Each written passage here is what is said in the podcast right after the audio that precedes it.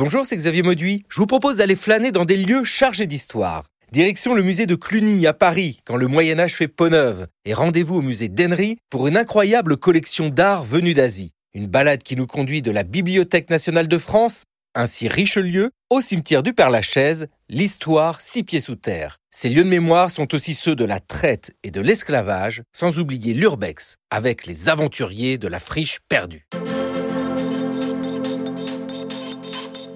Le cours de l'histoire. Xavier Mauduit.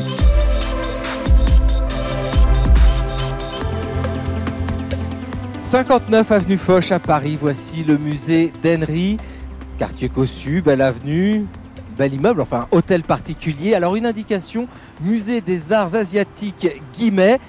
À autre indication, visite sur réservation. Eh bien, ça tombe bien, nous avons réservé.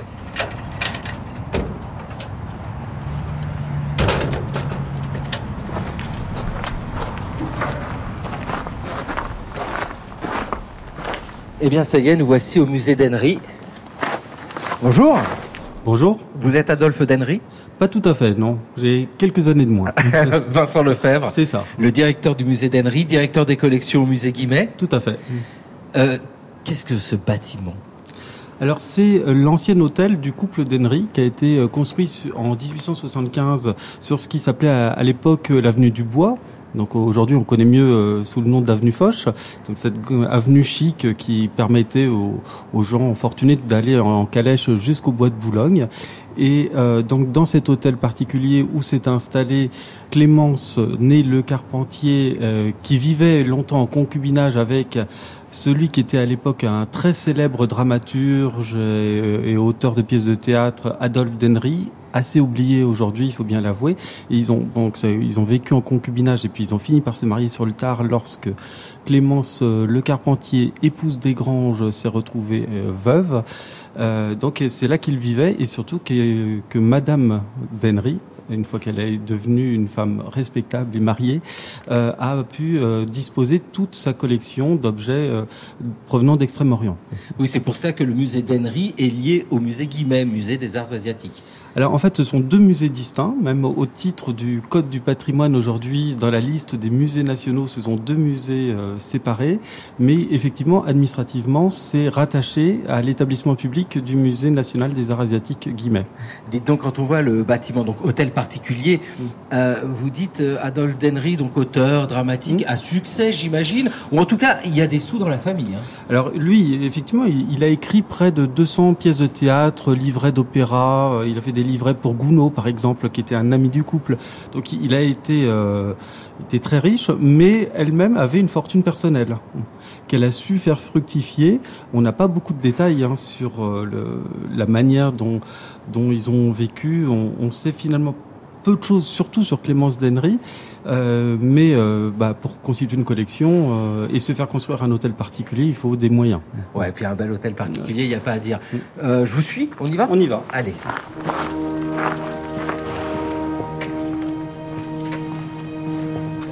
Alors, entrer dans le bâtiment. Ah oui, oui, c'est beau, ça, c'est du vestibule. Hein. on est dans l'hôtel particulier, tout à fait typique, dans un style assez néoclassique. Euh, là, dans ce hall euh, au bas de l'escalier, les, marbres multicolores euh, nous entourent. Donc on, est vraiment dans, une ambiance belle époque. On pourrait voir surgir Odette Swan au détour d'une porte. Donc on est vraiment dans une ambiance proustienne. C'est pas Odette Swan qui vient de surgir. Bonjour. Bonjour, vous êtes Clémence Denry. Non, pas du tout. Je suis Elisabeth Emery. Elisabeth Emery. Voilà, ça ressemble, mais c'est pas ça.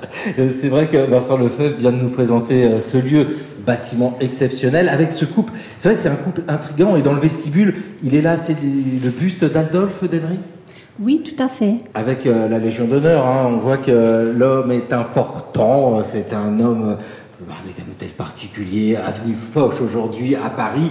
C'est vraiment un lieu absolument extraordinaire, mais toujours très intrigant hein, de voir sur ce lieu un nom associé d'Henry, un buste, celui d'Adolphe. Il y a elle, surtout Clémence, parce qu'il faut vraiment le dire, c'est elle qui est au cœur de toute cette histoire. Absolument, y compris la Légion d'honneur qu'elle est allée pêcher au ministre. Donc c'est elle qui écrit Ah, il serait. Euh, il n'aimerait pas qu'on le dise, mais il le mérite. Bon, Clémence Tenry, euh, il se rencontre très jeune. Elle, elle est née en 1823. Euh, elle fréquente sa famille est issue de la petite noblesse. elle grandit rue de Bondy, donc juste derrière le théâtre Saint-Martin où elle a dû croiser Adolphe Tenry. Ils ont écrit ensemble deux pièces de théâtre. Donc en fait, elle n'était pas euh, actrice. Si elle a été actrice, ça a été de façon assez amateur. C'est pour ça qu'on ne trouve plus de traces d'elle dans les, euh, archives. En revanche, elle a écrit sous un pseudonyme deux pièces de théâtre avec Tenry. Ah oui, donc elle bossait pour lui. En fait, c'est euh, vraiment d'ailleurs souvent très intéressant de voir combien les femmes, et notamment épouses de, sont en réalité celles qui sont créatrices. Là, on sent qu'elle est vraiment dans la création de ce qu'offre son mari Adolphe Denry. Et puis, à côté de tout ça, il y a ce lieu et cette collection. Euh, cette femme-là avait un intérêt particulier pour l'Extrême-Orient. Absolument. Elle, aimait toujours les beaux objets, c'est-à-dire les, tout petits objets tactiles qu'elle pouvait tenir dans sa main.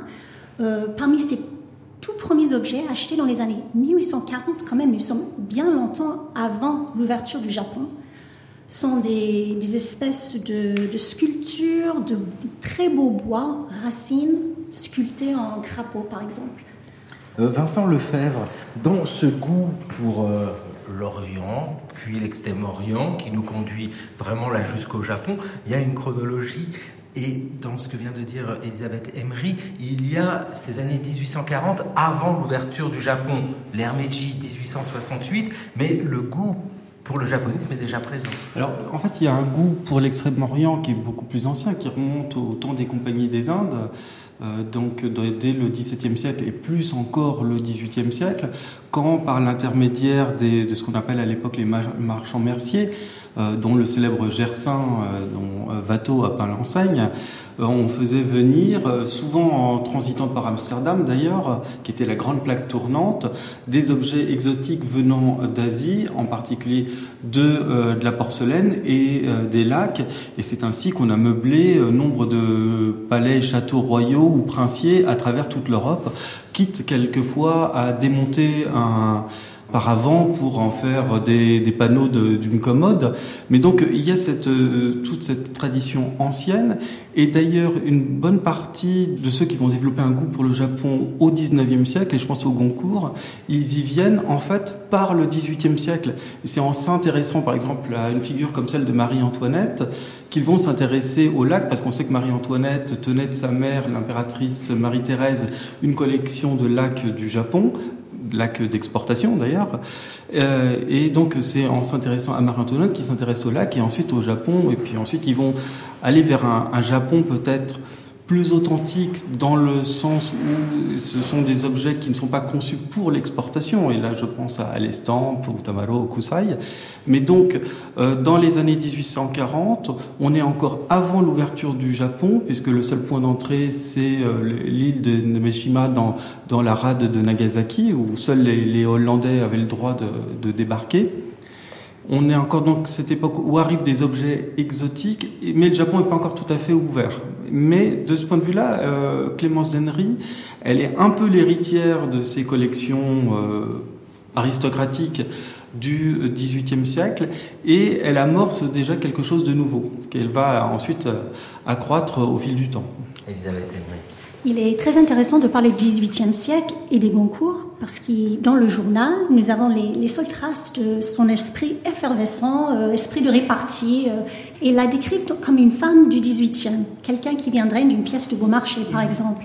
Oui, parce que les concours, c'est cet entourage-là. Hein. Euh, tout à l'heure, vous évoquiez, Vincent Lefebvre, le fait qu'on est dans un univers quasi proustien euh, qui se trouve dans l'entourage du couple Henry. Alors il y a du beau monde et les Goncourt donc.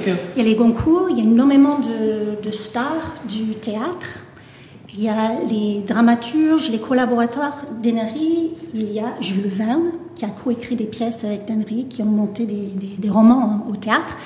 Euh, il y a hum, les, forces du, journal de l'époque, Arthur Mayer, Aurélien Scholl, bon, toutes les figures Clémenceau, Georges Clémenceau, qui vient, jeune homme, euh, Henri de Rochefort, parmi bien bien d'autres.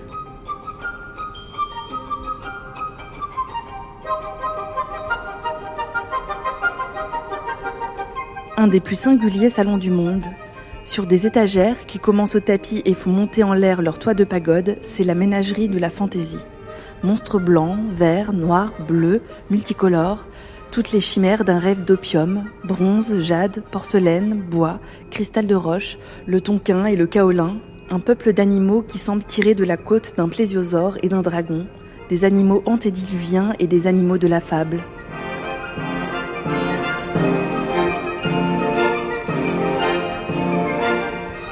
Quelle singulière idée pour une femme Quand on m'en a parlé pour la première fois, ça m'a tout de suite fait penser que vous n'étiez pas une femme comme les autres.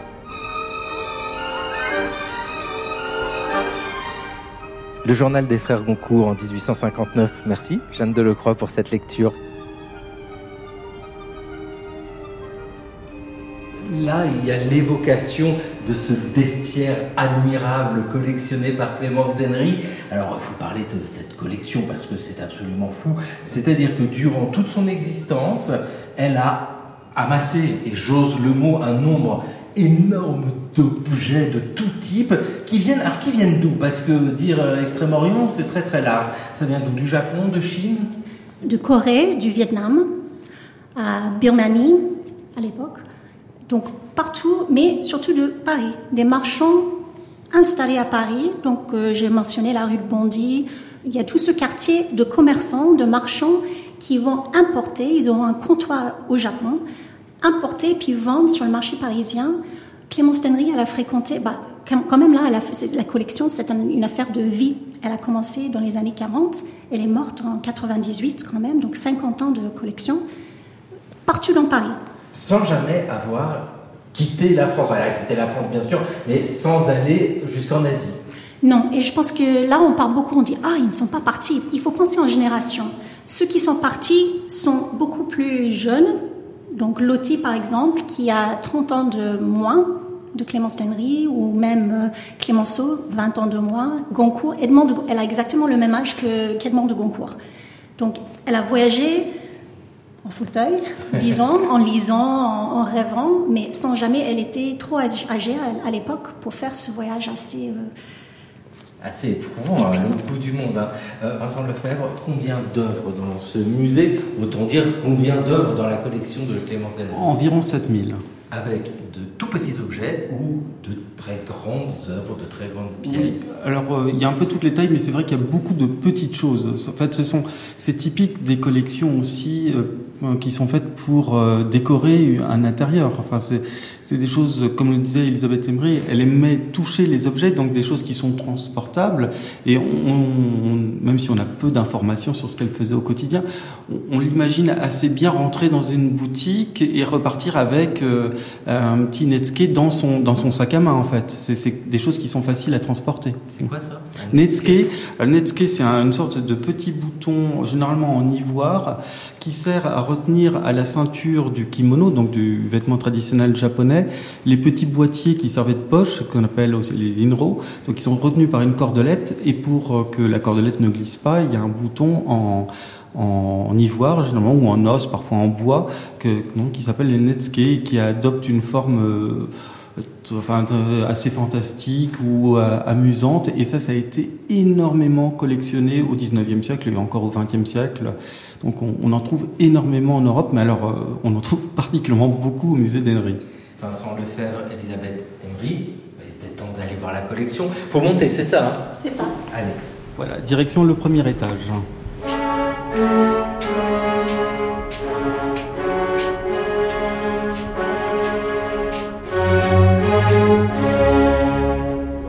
Là, nous nous trouvons au premier étage, c'est le début de la collection, et vous êtes là. Bonjour, Clémence Dennery. Toujours pas. Toujours pas, Sabine Ducret. Bonjour. Bonjour. Euh, oui, en fait, euh, nous cherchons Clémence depuis l'arrivée et nous ne la voyons pas parce qu'elle n'est nulle part, mais en réalité, elle est partout. Et non seulement elle est partout, mais je pense que ce musée est plus qu'un musée généralement, c'est une œuvre et c'est son œuvre. Euh, je pense que les demeures peuvent être des œuvres, des œuvres d'art, et là, c'en est une à part entière. non seulement elle a permis la transmission des, connaissances et, de l'intérêt et du goût pour les objets euh, venant d'ailleurs au XVIIIe siècle, au XVIIe siècle, et elle a renouvelé aussi euh, ce goût par ses propres intérêts qu'elle a manifestés, en particulier pour les arts asiatiques, Chine, Japon notamment, en constituant cette collection de tout petits objets, en inventant des vitrines euh, pour les recevoir, pour les exposer, en inventant euh, des lieux euh, que, les Goncourt avaient beaucoup appréciés pour leur aspect théâtral. Et justement, pour qu'une œuvre d'art existe, je pense qu'il faut qu'elle émeuve. Et ce lieu est spectaculaire, il est théâtral, parce que Clémence l'a voulu ainsi. Euh, Clémence, que l'on appelait aussi Gisette d'ailleurs, peut-être qu'il faut, euh, le dire, oui, l'appeler aujourd'hui aussi non, non, par, vrai, on peut l'appeler par, son, surnom euh, par lequel elle était peut-être le plus connue. Et elle, a, elle, a, elle recevait donc dans ces lieux qui aujourd'hui paraissent un peu sombres, bien sûr, puisque c'est le goût du 19e. C'est le goût du 19e, mais aussi parce que les persiennes sont fermées et que, et que on a l'idée de préserver tout ça. Mais, son idée, c'était de recevoir, c'était d'être dans un lieu de, spectacle. Et, tout le, et tout le montre. Hein. Euh, elle a des vitrines ouvertes, euh, vitrées justement, ces meubles qui sont faits par Viardot. Euh, Viardot que, que lui présente d'ailleurs Clémenceau. C'est un petit monde de grands amateurs et de personnes qui se définissent en fait euh, aussi beaucoup euh, intellectuellement euh, en fonction de leur rapport à l'Orient, au monde asiatique. Ça, n'est pas simplement le divertissement d'une femme désœuvrée qui va faire ses courses au bon marché dans l'après-midi. elle a un véritable, elle investit vraiment ses objets. on, voit, on le voit simplement à la manière dont elle les dispose, dont elle choisit de les installer. Ce sont de véritables installations au sens où aujourd'hui on, parle d'installations dans, euh, dans l'art contemporain. Et elle a renouvelé complètement euh, le goût pour l'art asiatique et peut-être est-ce une très très bonne chose que ce musée ait été finalement un peu oublié parce qu'on retrouve aussi aujourd'hui les lieux presque comme si elle les avait quittés. D'ailleurs, à cet égard, il faut quand même préciser que le legs euh, très précis de, Clémence Dennery interdit qu'on change quoi que ce soit à la présentation qu'elle a mis elle-même en place. Et de même qu'on n'a pas le, droit de prêter d'objets, comme euh, ça peut faire penser aussi à la collection du duc d'Aumale euh, au musée Condé de Chantilly. C'est assez dans l'esprit du 19e siècle. Aujourd'hui, on n'aime pas trop euh, ce, genre de clause dans les legs, mais je crois que même si aujourd'hui on avait la liberté de changer ce qu'on n'appelle pas de la muséographie à l'époque de Clémence Dennery, mais on ne changerait rien parce que ce qui fait aussi tout le charme et l'intérêt de ce musée, c'est cette manière de présenter qui est euh, l'antithèse d'un musée contemporain euh, et euh, même, oserais-je dire, l'antithèse du musée Guimet. Eh oui. Quand on est dans ce musée, c'est un spectacle. Moi, je reprends vos mots, Sabine Ducrest. Vous êtes maîtresse de conférence à l'université Bordeaux-Montaigne et vous êtes à tous les trois ici, Vincent Lefebvre, le directeur euh, du musée, et vous, Elisabeth Emery, vous êtes professeur de littérature, de culture française à la Montclair State University, aux États-Unis, dans le New Jersey. Eh bien, tous les trois, je vous suis. Vous allez me chercher là dans cette première salle l'œuvre que vous voulez me montrer. Il y en a tellement. On a dit 7000 environ. Alors Sabine Ducret, je vous vois, je vois chercher. Oui, alors je cherche, je cherche une chimère, parce que c'était sa passion, euh, les chimères, et j'en cherche une un peu spéciale, euh, qui je crois est dans la vitrine euh, ici, qui alors est passionnante, parce que c'est la seule que je connaisse comme ça. Alors, c'est un chien de feu en, réalité, et les chiens de feu, généralement, on, les reconnaît parce qu'ils ont leurs pattes posées sur une boule. Et euh, dans ce cas-là, on a quand même une pièce qui fait bien 40 euh, cm euh, de haut. Et en fait, ce chien de feu est posé sur un socle qui est une base, en fait, faite elle-même de plaques de porcelaine de Chine émaillées et enserrée dans une structure de bronze doré sur un socle lui-même de, de, bronze doré du XVIIIe siècle. Et au lieu de la boule habituelle, on a une petite horloge ronde. Et là, c'est une, je pense, une invention de Clémence associée à un objet qui a une allure très 18e, mais que l'on ne retrouve pas au 18e siècle dans les collections. Alors, on sait que Clémence a acheté aussi sur le, dans le marché parisien euh, chez des marchands, chez de grands marchands, euh, qui eux-mêmes ont pu se fournir euh, dans de grandes ventes, et en particulier la vente de la duchesse de, Montebello, la, femme la, veuve du maréchal Lannes, qui en 1857 a été vraiment une, un, moment de, de, de redispatching, on dirait aujourd'hui, sur le marché parisien euh, deux pièces très importantes du XVIIIe siècle, tout à fait dans ce goût-là, euh, justement, des marchands merciers qui étaient évoqués tout à l'heure, euh, qui constituent ces objets de porcelaine de Chine, lac du Japon, avec des montures qui reçoivent de magnifiques montures, certaines, par les plus grands orfèvres parisiens du XVIIIe siècle, et qui composent ce que j'appelle moi des objets frontières, c'est-à-dire des objets faits en Europe avec des objets extra-européens, et qui montrent bien cet entre-deux euh, du goût et, euh, un goût euh, très personnel, adapté aux lieux, aux lieux européens, c'est-à-dire que pour poser sa boule de savon de lac du Japon, par exemple, Marie-Antoinette avait bien sûr une, base en, bronze doré pour la poser sur sa commode, qui pouvait être elle-même faite avec des lacs du Japon. Et cela permet aussi de comprendre que, euh, comment on comprenait ces objets. C'est-à-dire qu'on les comprend de façon très, euh, très charnelle, en fait. On est tout entier investi euh, dans la connaissance de l'autre. C'est d'autant plus intéressant que c'est un autre très lointain que l'on cherche à s'apprivoiser comme ça, mais que l'on qui, qui nous modifie aussi à ce contact. Clémence disait non, je ne suis pas savante. En réalité, elle se réservait à sa collection. Euh, avec laquelle elle entretenait un rapport euh, particulier, comme on vient de, le rappeler. Et en fait, euh, ce, goût personnel est un moteur de la connaissance. Elisabeth Emery, nous sommes là toujours dans cette première salle d'une collection absolument folle. faut le dire, hein, c'est un système en fait de vitrine chargé. Mais moi, j'aime beaucoup ce côté-là parce que c'est le reflet du goût du 19e siècle avec une accumulation de pièces. Euh, que valent-elles ces pièces? Comprenez-moi au sens muséal. Est-ce que Clémence Emery achetait un peu n'importe quoi et puis exposait du moment que ça rendait bien ou était-elle à la recherche d'une œuvre ancienne et extrêmement rare ou particulière? Ici, il y a de quoi Il y a un peu de tout en fait. Absolument. Il est assez intéressant de voir qu'à la fin de sa vie, elle continuait à, à, se procurer le même genre d'objets qu'elle aimait adolescente.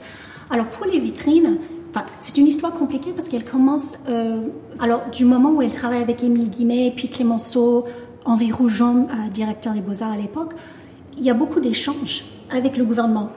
Et eux, ils décident, oui, ce serait mieux d'avoir plus d'objets, plus d'espace, on va créer euh, ce grand musée. Donc tout au long, Clémence Tennery achète euh, elle travaille avec deux grands ébénistes de l'époque, Mazaros Ribalier et ensuite Gabriel Viardot, dont la plupart de ces meubles en, en, acre, avec les petits toits en pagode. Euh, mais vous avez lu le texte des Goncourt, donc même en 59, elle, elle a cette esthétique qui met en valeur les objets qu'elle considère comme des enfants. Oui, parce que la vitrine elle-même est une œuvre d'art. Exactement.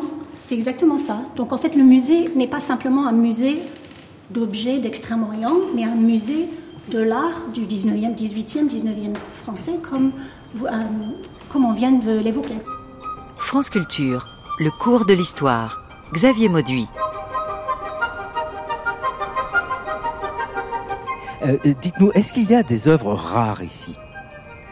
La collection, je pense qu'il faut d'abord l'apprécier comme un tout comme l'œuvre d'une vie, euh, parce qu'il y a beaucoup d'objets, si vous les singularisez, sortis de cette collection, euh, et sans cette provenance, ils n'auraient euh, sur le marché pas forcément une grande valeur. Mais il y en a. alors, non, mais en fait, je, je vois j'ai des collègues qui, hochent la tête. Certains sont dans les, les Netscape que j'évoquais tout à l'heure, enfin, ne sont pas tous d'un grand prix. Et puis à côté de ça, il y a des œuvres tout à fait insignes. Et ça, c'est aussi une différence par rapport à ce qu'on peut voir dans des musées plus modernes, où on a tendance à singulariser et à isoler le chef-d'œuvre par des moyens muséographiques, avec une mise en lumière particulière. Là, il faut le chercher, il faut, faut avoir l'œil du connaisseur. Enfin, ce que les, c'est vraiment, j'ai employé le mot euh, franglais de connoisseurship. Euh, on, on, est un, un peu dans, dans cet esprit-là. Euh, et donc c'est plus le, le, cabinet de l'amateur. On, on, est entre le musée et le cabinet de curiosité en fait. Ouais, c'est ça. Euh, Sabine Ducré. Euh, oui, alors il y a de, de, des pièces cependant rarissimes en, en, France ici que Clémence a été non pas la première à collectionner en France parce qu'il y en avait auparavant, euh, mais sans doute euh, la, seule à en collectionner autant euh, au milieu du 19e siècle, en particulier les objets de lac Namban du Japon, c'est-à-dire faits au moment de, l'arrivée de ces barbares du Sud, entre guillemets, c'est le sens du mot Namban en japonais, que sont les Portugais vus par les Japonais dans la deuxième moitié du XVIe siècle. Et au début du XVIIe siècle, il y a comme ça trois, cinq, en temps normal, coffres de, cette, de cette période qui sont ici. Et, c'est tout à fait exceptionnel quand on, quand on pense qu'on n'en a quasiment pas ailleurs dans les collections publiques françaises. Donc voilà, ça fait partie, et, ça se vend toujours très cher aux enchères, hein, pour, le prix de, de ces objets. Ces pièces-là, bah, évidemment, de par leur histoire, c'est plutôt au Portugal qu'on les trouve, donc on a des collections importantes. Et pour donner une idée, effectivement, le musée Guimet possède aussi sur ses propres inventaires un coffre Namban, mais qui a été acheté dans les années 80. Et oui, voilà, 88. Et 1988. Euh, Clémence Dennery, c'était un siècle auparavant. Parmi les pièces peut-être exceptionnelles, là-bas, j'y connais pas grand-chose en art asiatique, mais ça ressemble à des jades, c'est ça? Alors, dites-nous, Elisabeth Emery. Oui, donc nous avons évoqué le Japon, mais il y a, la, et Vincent Lefebvre me, me dira si c'est le cas, mais il me semble que la, la, les plus anciennes pièces de, de la collection sont du, du, de la Chine antique, euh, avec beaucoup d'exemples, les jades notamment, et puis euh, certaines porcelaines sur la partie chinoise, on va surtout avoir des pièces d'époque Ming et Qing, donc des deux dernières euh, dynasties, parce que la grande période de l'archéologie chinoise, ça va être euh, après, enfin, au début du XXe siècle, même si euh, il y a une tradition archéologique en Chine beaucoup plus ancienne que la nôtre, parce que ça commence sous, les Song, aux alentours du Xe, XIIe siècle, les premiers catalogues. Mais c'est vrai que les collections de d'archéologie chinoise, ça va être vraiment euh, début XXe siècle quand même pour euh, l'essentiel. Mais ce qui peut être euh, un peu trompeur parfois, c'est que euh, puisqu'il y avait cette tradition plus ancienne en Chine, les dernières dynasties, notamment les Qing, ont fait des pièces archaïsantes qui reprennent des formes de, de, la Chine antique. Et donc parfois, euh, surtout sur des pièces qui, qui ne sont pas faciles à, à dater par le matériau lui-même, enfin tel que le, le jade ou autre, euh, face à cet objet, savoir d'emblée, alors après il y a différents signes qui peuvent l'indiquer, mais si on avait face à une pièce vraiment antique ou une pièce archaïsante, c'est pas toujours évident. Et là, on est dans l'exposition d'une collection de la fin du 19e siècle, avec le goût d'une personnalité, Clémence Dennery. On n'est pas du tout dans une muséographie que l'on peut connaître aujourd'hui, avec les petits cartels, les petites explications liées à chaque œuvre j'ai envie de dire que, et c'est ça la magie de ce musée d'Henry, c'est qu'il est resté dans son jus. Donc on avance un peu à tâtons, mais obligatoirement sidéré par l'esthétique qu'offre cette collection. Hein. On ne sait pas toujours tout ce qui est. C'est quoi cette œuvre Exactement. Ouais. Et donc, cette petite sculpture-là, elle, euh, en fait, elle a laissé des traces. Parce qu'à un moment, elle laissé, vous avez évoqué le, le rassemblement de plusieurs maisons et tous les objets dans cette maison. Elle a gardé des, carnets de notes pour essayer de, de, retrouver, numéroter les différents objets. Cette petite sculpture a été achetée d'Adolphe Chanton en 1840, par exemple. Donc euh, après, euh, ça ne nous donne pas la provenance exacte, mais ça nous donne parfois des pistes par rapport à ce qu'elle a acheté dans les premières années. Et puis après, euh, lorsqu'elle voulait remplir la maison pour faire un musée d'État, la multiplication d'objets achetés donc, dans les années 90 qui ont un peu dilué hein, le musée que nous avons évoqué de 1859 ou 61 quand elle a fait une exposition à l'Hôtel du Haut qui a été euh, chanté par tous les, les critiques. Ah bah il y a de quoi, hein, parce que c'est impressionnant. Il y a eu cette première salle, là on s'est déplacé, on est dans une deuxième, mais alors là on n'est même plus dans une salle si on continue, parce que c'est c'est une galerie. C'est absolument fou hein, comme lieu. Il faut le dire parce que euh, vous avez évoqué Vincent Lefebvre, cabinet de curiosité, mais oui, mais on, est dans du cabinet de curiosité thématique XXL. C'est impressionnant, là, déjà la, grandeur de cette salle pour l'architecture du 19e, c'est fou. Et puis ce qu'il y a dedans. Oui, alors en même temps, on est aussi dans, dans l'histoire euh, sur la longue durée de l'hôtel particulier parisien qui se doit d'avoir sa galerie. Et ça, c'est depuis le XVIIe siècle, avec euh, ces, galeries qui étaient euh, à décor peint par Lebrun ou enfin fait par des grands architectes. On, on est aussi dans, dans, ce, dans cette référence.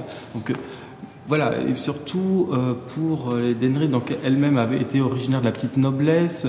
Adolphe Denry, qui a quand même, c'était Denry sans, enfin c'était pas son nom d'origine, il l'a changé pour ah avoir le D apostrophe. Ah oui, la particule. Voilà, mais ça fait mieux.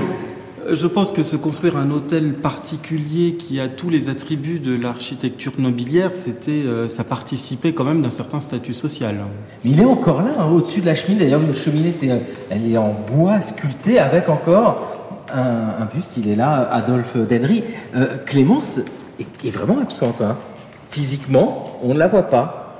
Oui, mais sauf que c'est elle qui a tout conçu et en particulier cette grande armoire euh, que Viardot euh, a faite pour elle, avec ses panneaux euh, de, lac du Tonkin, que l'on reconnaît à, l'inclusion de petits morceaux de, nacre. Et, c'est une armoire géante, d'autant plus géante qu'elle est en plus surmontée de sculptures de céramique de chien de feu à nouveau. Et, ce sont euh, des, meubles tous spectaculaires euh, qui sont faits donc pour euh, présenter les objets qui sont par sécurité, parce qu'ils sont tout petits, puisque c'était un lieu fait pour être visité, posés donc sous des cloches de verre, comme on disait déjà au XVIIIe siècle, lors de l'invention de, ce système des vitrines et euh, qu'elle a fait, euh, si j'ai bien lu, euh, électrifier pour mieux mettre encore en valeur ces objets. Et donc elle est tout entière dans sa mise en scène, dans son installation, dans son propre théâtre de fantaisie, pour reprendre l'expression des, des, Goncourt. Et elle est partout. donc c'est elle qui a tout inventé. Elle est partout et en même temps, on n'a pas de, de représentation enfin on n'en connaît pas, de, ni de portraits peints, ni de, photos, euh, puisqu'on a, on a déjà vu depuis le début de la visite deux bustes de monsieur.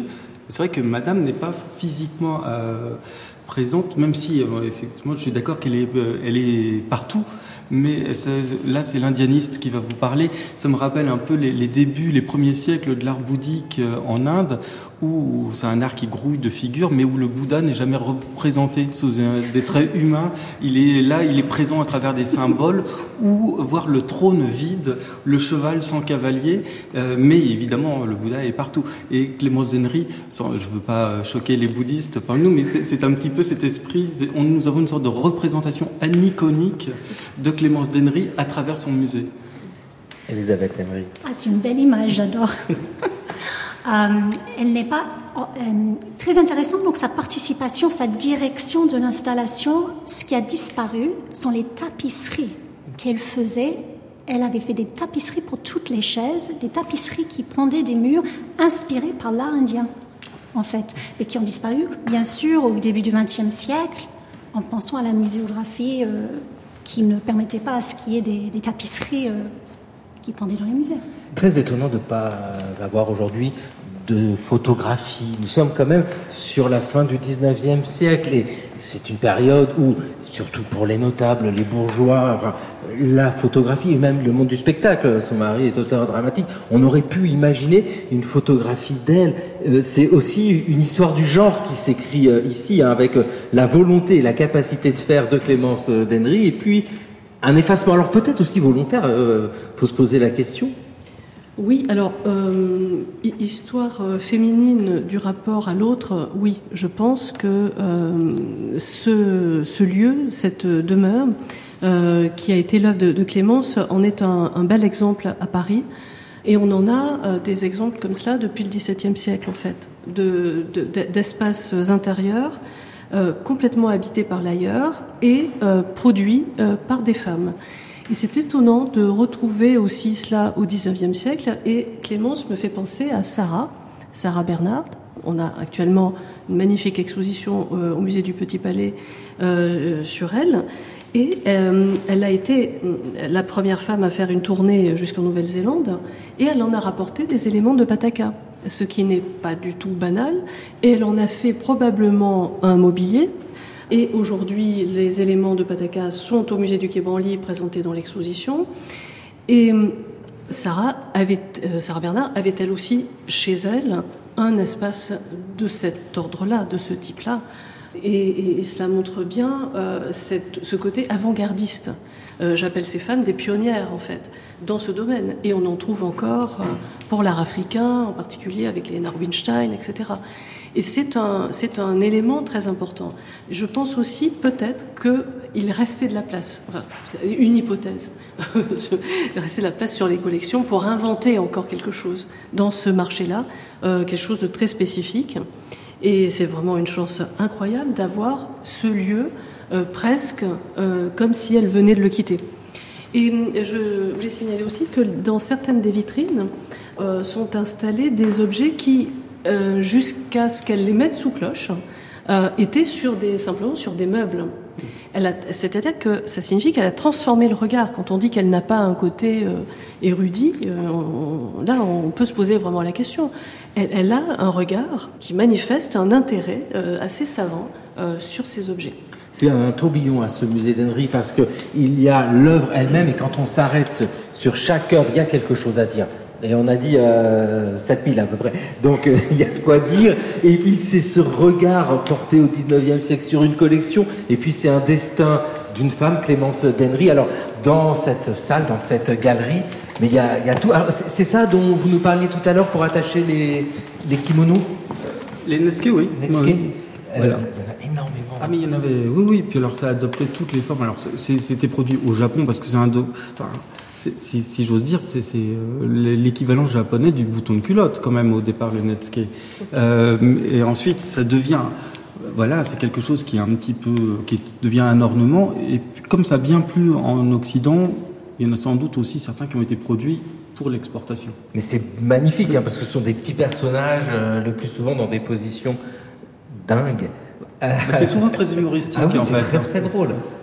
C'est très très drôle, c'est pas loin de, la caricature et c'est surtout une réalisation d'une finesse avec... Euh, mais alors je vois donc la vitrine, on l'a dit, est sublime avec les incrustations de nacre, les vitrines fabriquées euh, spécialement. Euh, général japonais, il y a des petits papiers avec des indications. Ça, ça date du temps de Clémence Denry ou ça a été fait postérieurement Non, non, on n'a rien touché. Ah, donc c'est, ça peut être elle qui a écrit euh, tout ça, Je ne sais pas si c'est de sa main, mais c'est, oui, c'est, fort probable. Ah oui, des petits papiers euh, noirs avec euh, l'encre jaune. Parce qu'en en fait, il y a quand même une présentation qui, dont la logique n'est pas tout de suite évidente, mais il y a des regroupements euh, par euh, type de matériaux, par forme. Enfin, il y, a, quand même il y a une vraie réflexion. Dans, il y a une, présentation. Alors, c'est, n'est pas de la chronologie, mais beaucoup plus de la typologie qui est mise en avant. Oui, parce que c'est quoi d'ailleurs l'organisation de sa collection? Quand on regarde comme ça, on peut s'avancer un peu euh, dans, dans la galerie. Donc on voit par type d'objet, Là, on peut comprendre. Cette galerie-là, euh, c'est quoi l'organisation ici Je vois, c'est quoi? Ce sont des faïences? Euh, c'est de la porcelaine, de, la, porcelaine euh, glaçurée. et là, ce sont que des représentations d'animaux. Ah oui. Donc des, œuvres qu'elle a su réunir et qu'elle a organisées de cette manière-là. Oui, ici, c'est plutôt alors la porcelaine blanche avec des petits personnages là, effectivement, c'est plutôt des personnages un peu qui ont des têtes d'immortels taoïstes, entre autres. Euh, là, aussi, avec une dimension un petit peu humoristique. En fait, il y a toujours un goût, quand même, un peu, un, fil directeur de goût pour le, bizarre, euh, plus que les animaux réalistes, c'est les animaux fabuleux, qui, enfin, donc les fameuses chimères, les dragons, évidemment, qui sont très importants en Asie c'est vraiment un goût très particulier. Et puis il y a une vraie organisation, hein, Elisabeth Emery. Ça reste un musée et Clémence Denry l'a pensé aussi comme un lieu d'exposition, un musée. Absolument. Et donc, de son époque, elle changeait de place, elle essayait différentes installations, elle voulait voir, elle avait des objets, nous allons, je pense, je, les vois là de dans notre galerie, des deux figures qui étaient dans sa chambre, a ensuite euh, montées, puis avec la lumière et le, les vitrines. Mais il y a un personnage qu'on n'a pas encore évoqué, c'est-à-dire le premier conservateur du musée d'Henry, Émile Deshaies, qui en fait était un ami de Clémenceau, qui avait travaillé chez Paul et Frères, donc euh, c'était un marchand à l'époque, repéré par Guimet pour travailler au musée Guimet, installer le musée Guimet, et ensuite nommé par Clémence Tenry, son conservateur. Donc c'est lui qui a donné beaucoup d'ordres après sa mort, avec son approbation, c'est elle qui, ils ont travaillé ensemble, et souvent euh, il écrit de petits mots, il explique, parce que lui c'est un spécialiste, et elle, elle veut être modeste. Donc on a évoqué le problème des femmes au XIXe siècle, enfin, les, défis. Ce n'était pas considéré comme modeste de dire je lègue mon musée à l'État en 82, 3, 4, 14. au contraire, quand il disait je ne suis pas savante, c'est une façon d'être, de rester modeste parce qu'il y avait vraiment un équilibre entre montrer et ne pas montrer euh, quand on était femme. Et puis le musée a un catalogue, évidemment, parce que il, est ouvert quand ce, musée? Parce que Clémence Denry décède en quelle année? 1898. Mais ensuite, il va y avoir des aléas juridiques un peu compliqués parce que M. Denry a une fille euh, naturelle, qui va, donc il va y avoir des contestations, des, des procès. Euh, en tout cas, donc, le musée n'ouvre réellement qu'en 1908. Avec donc ce catalogue euh, de 1908 euh, qui existe toujours. Exactement, qui est un mini catalogue que j'ai apporté pour vous montrer. un peu faire la visite en visitant les différentes galeries et puis des qui évoquent certains éléments. Les dames dont, dont vous nous avez parlé, Elisabeth Emery, on peut s'approcher, on peut aller les voir. Donc elles, elles sont là, là dans cette vitrine. Ah oui, mais ça n'en finit plus. Hein. C'est sensationnel parce que ça titille le regard de, partout avec toutes ces vitrines. Donc là, nous sommes au Japon. Nous sommes au Japon. Euh, ce sont des, deux grandes statuettes du 17e, 18e, réputées des fours d'Imari. Euh, il y en a d'autres comme ça dans les collections royales de Grande-Bretagne. Moi, ce qui m'interpelle dans ce musée d'Henry, c'est que quand il est question de collection d'objets venus d'Asie, euh, il y a beaucoup de vaisselle, il y a beaucoup de, vases, etc. Vincent Lefebvre, ici, il est très très peu. On a croisé un ou deux en, passant, mais très très très peu de vaisselle et de vases. Oui, non, c'est ça, c'était plutôt l'esprit des collections du, du 17e, 18e siècle, où on recherchait pas forcément de la vaisselle utilitaire, hein, parce que c'était pas des choses, c'était plutôt des objets de, décoration, mais c'était effectivement plus euh, des, vases, euh, des, des, tasses ou des bols. Euh, mais aussi, on parle d'un terme qu'on a un peu oublié au XVIIe, XVIIIe siècle, les magots, euh, avec ces, ces, formes un peu étranges. Et là, on est quand même un petit peu dans, dans cet esprit euh, de, de, de l'objet un petit peu bizarre, euh, chinois, quoi, comme on, donc Chinois dans le sens d'un peu torturé. Le café des deux magots à Paris, euh, ce sont ces magots-là euh Il me semble bien, oui. Ah, d'accord, donc c'était quoi? C'était des... Bah, les magots, c'était les formes de ces, ces, statuettes un peu bizarres, euh, un, un, peu l'ancêtre de ce qu'on peut trouver dans un restaurant chinois aujourd'hui. Donc pas de potiches dans le musée d'Henry. Euh, et c'est vraiment une autre forme de collection, c'est un autre regard porté sur les productions d'Extrême-Orient. Parce qu'on pourrait évoquer un autre contemporain de, Clémence d'Henry, euh, Ernest Grandidier, qui lui va constituer une très très importante collection de céramique chinoise et dans une moindre mesure japonaise, qu'il constitue pour vraiment illustrer une histoire de la céramique et de la porcelaine d'Extrême-Orient. Et c'est une collection qu'il va, euh, qu'il va offrir au Louvre et qui aujourd'hui euh, est au musée Guimet. Elisabeth Emery. Alors, d'où, euh, j'allais dire curieusement pour Grand Didier, Grand Didier et Dennery ont fréquenté les mêmes marchands en achetant tout autre chose. Donc chacun son créneau dans le marché. Mais ce que j'allais dire, Vincent Lefebvre, vous avez évoqué cette collection qui, qui n'est pas habituelle, d'où les Goncourt en 59. Jules Goncourt dit mais quelle idée pour une femme eh Oui, c'est ça.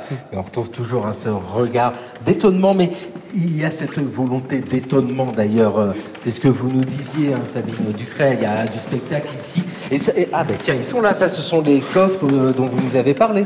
Ce sont les, en effet les coffres euh, Namban qui sont arrivés sur le marché européen juste après le début de de l'arrivée dans l'autre sens des Portugais au Japon et euh, qui sont très rares euh, en fait en France, y compris ces deux petits euh, cabinets miniatures précieux. Ce sont des objets voyageurs, des objets qui sont faits pour traverser les mers et contenir des effets précieux.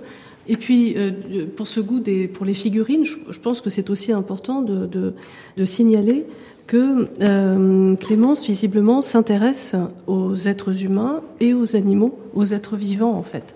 Euh, et euh, toutes ces figures que nous avons là sont des figures d'animaux euh, ou des figurines d'êtres humains. Parfois, on a, on a ces grands formats. Et on a assez peu d'exemples de collections de ce type auparavant. on en a chez le président de Robien au XVIIIe siècle, au milieu du XVIIIe siècle. La collection est à Rennes.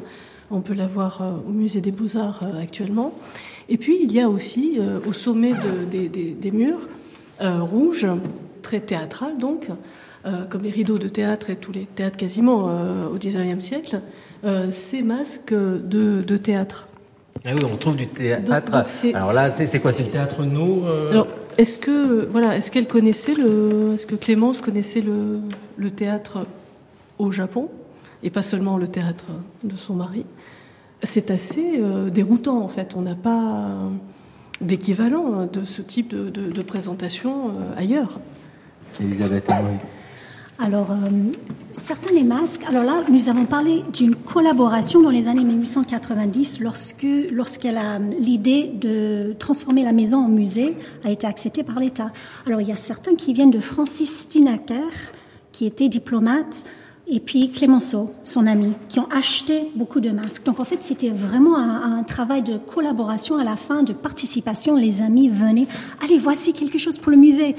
Donc c'est une question qui se pose à quel point cette idée de mettre les masques venait sur la fin pour le musée public et à quel point ça représente ses goûts de collection. Ça veut dire qu'ici, il y a eu des cadeaux en fait qu'a reçu Clémence Dennery, des cadeaux donc de qui? Des Goncourt, de Clémenceau, des, choses comme ça?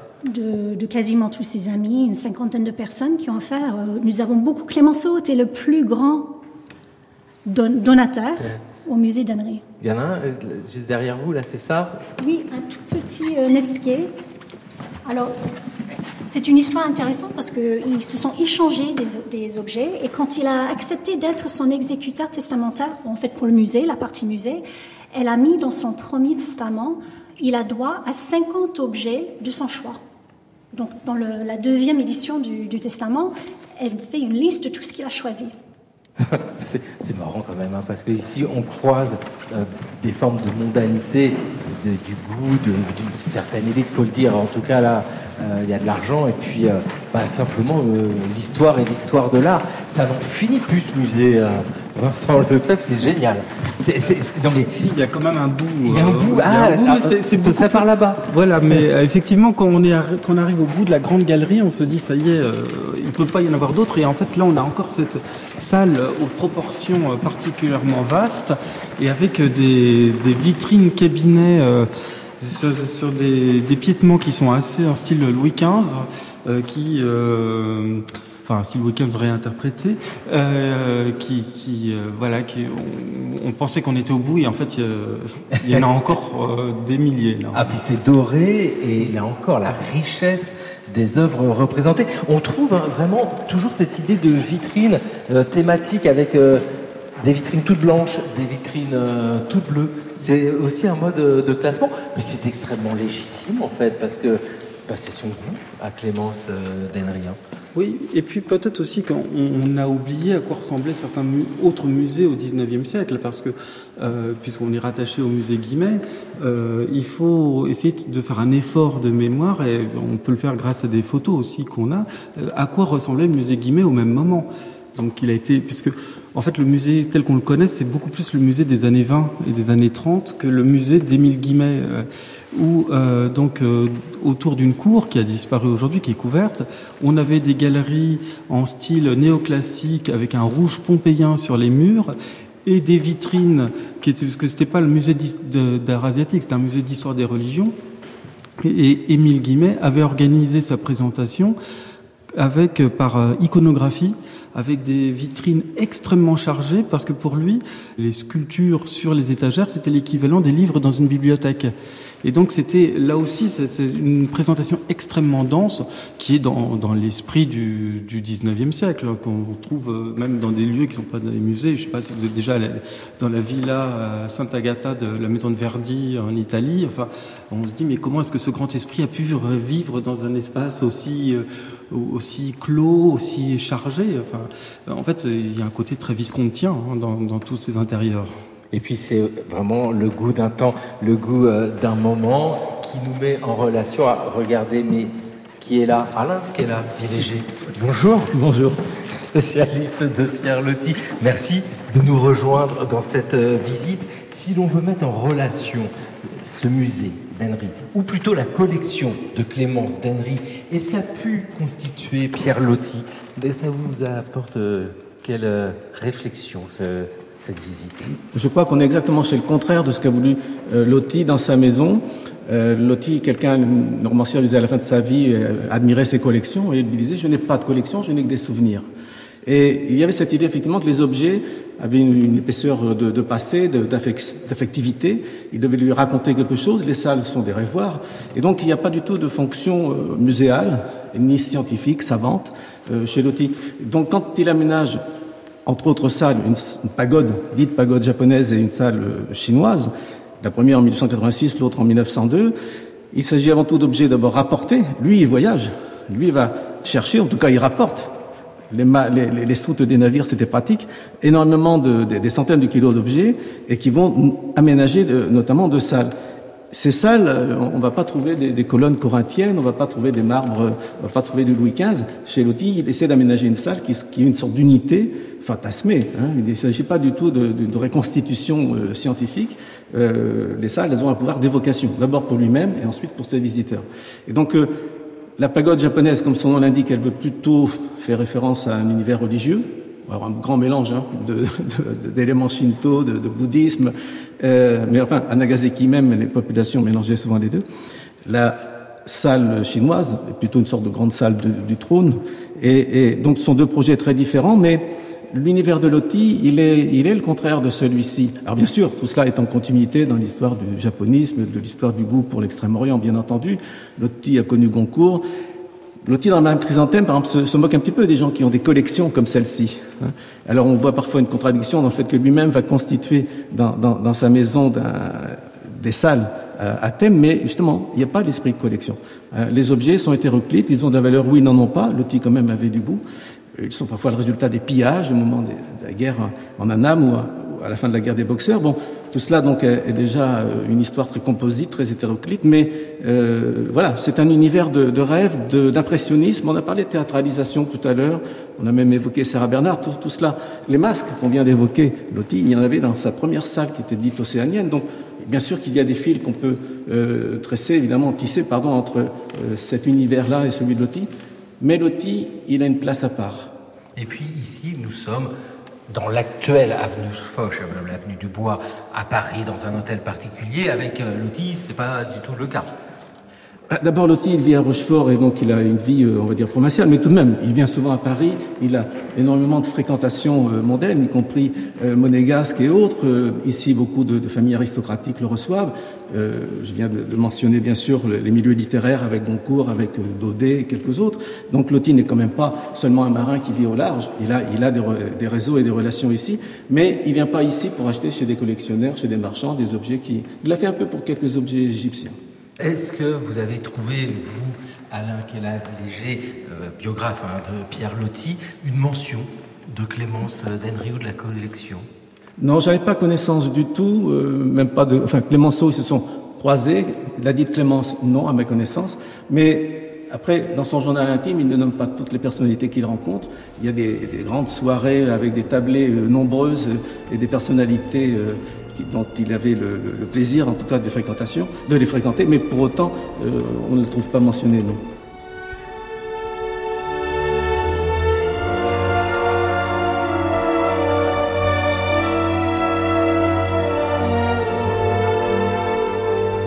Eh bien merci, merci beaucoup à tous les quatre, Vincent Lefebvre, Elisabeth Emery, Sabine Ducret et Alain Kella Villéger, de nous avoir présenté à la fois ce lieu, à la fois cette collection et puis ce personnage absolument incroyable, Clémence Dennery, et aussi euh, petit clin d'œil à Pierre Lotti. Mais pour nous, l'aventure continue. Voici Gérard Noiriel, c'est le pourquoi du comment. Pourquoi le meurtre de Charles Lebon a-t-il bouleversé l'histoire des Flandres? Si vous visitez un jour la cathédrale de Bruges, vous pourrez admirer le reliquaire du comte de Flandre, Charles Lebon, sculpté en 1883, l'année où le comte a été béatifié par le pape Léon XIII. J'ai décidé de vous parler de ce personnage dans ma chronique d'aujourd'hui, non pas pour tenter de concurrencer Stéphane Bern dans le genre d'histoire qui consiste à célébrer les grands de ce monde.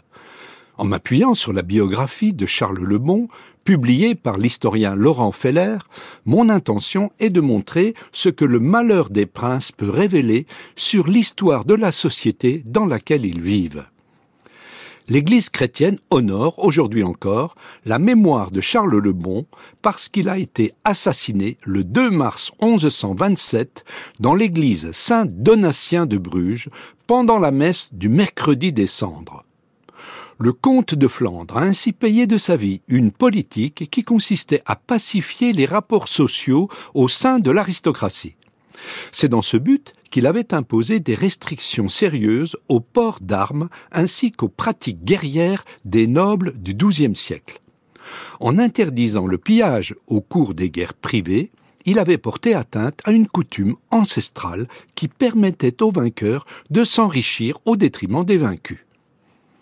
Suivant à la lettre les recommandations de l'Église, Charles le Bon espérait que grâce à ces réformes, les litiges se régleraient par la parole, devant des cours de justice, et non plus sur le champ de bataille. Comme cette politique remettait en cause l'identité chevaleresque de la noblesse flamande, elle suscita une forte animosité contre le comte. La haine à son égard fut alimentée aussi par des mesures visant à clarifier les statuts juridiques des élites afin de remettre de l'ordre dans le comté. Charles le Bon découvrit ainsi que les Hérambaldes, les plus puissants des aristocrates flamands, n'étaient pas issus de la noblesse. La vérification des statuts fut perçue comme une menace directe contre les Hérambaldes, car si leur origine servile était réactivée, ils risquaient d'être privés des charges et des dignités qui fondaient leur pouvoir. C'est cette explication qui est généralement retenue pour expliquer leur décision de commanditer le meurtre du comte. Il semble que Charles le Bon ait été un prince populaire.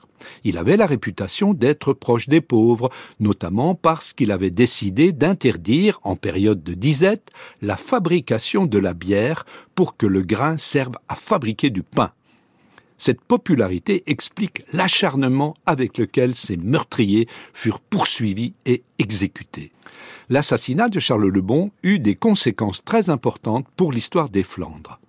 Il raviva les guerres intestines au sein de la noblesse locale, ce dont bénéficia une bourgeoisie de plus en plus consciente de sa puissance et de ses droits les riches villes flamandes profitèrent de l'affaiblissement du pouvoir aristocratique pour obtenir la reconnaissance de leur autonomie politique.